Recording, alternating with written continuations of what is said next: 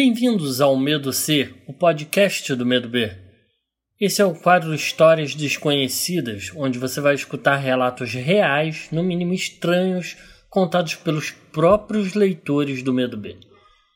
Se você quiser mandar o seu relato, envie para contosdomedo.gmail.com.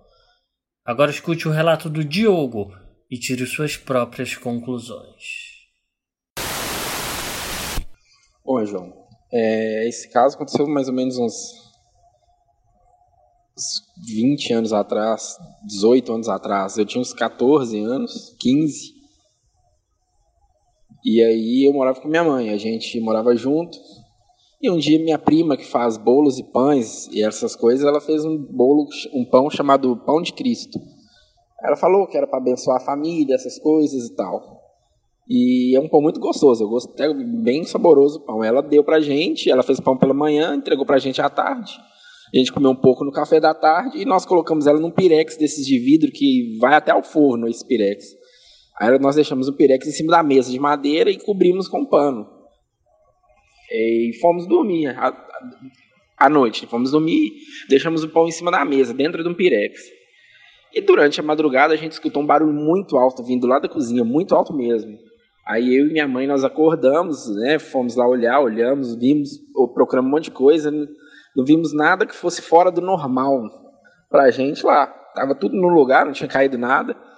Aí a gente achou que fosse alguma pedra, alguma coisa do lado de fora da casa. E nós fomos dormir. No outro dia de manhã a gente acordou, nós fomos tomar café e quando a gente foi, tirou o pano de cima da, da, da mesa, né, do, do pirex que estava na mesa com o pão de Cristo, o pão estava lá e o pirex estava todo, eu, todo rachado, muito destruído, parece que ele estourou sozinho em cima da mesa.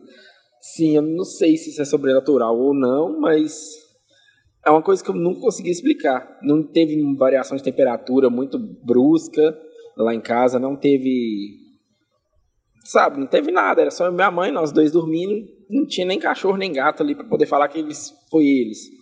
Simplesmente o Pirex estourou sozinho dentro de casa. Minha prima tinha falado que esse pão tirava coisas ruins da família ou alguma coisa assim. Eu, faz muito tempo eu não lembro mais o que ela falou, mas foi alguma coisa nesse sentido. Eu achei muito esquisito, na verdade. E até hoje eu não consigo explicar o que realmente aconteceu para aquele Pirex grosso ter estourado daquela forma. Espero que o relato de hoje não tire sua noite de sono e que você tenha bons pesadelos.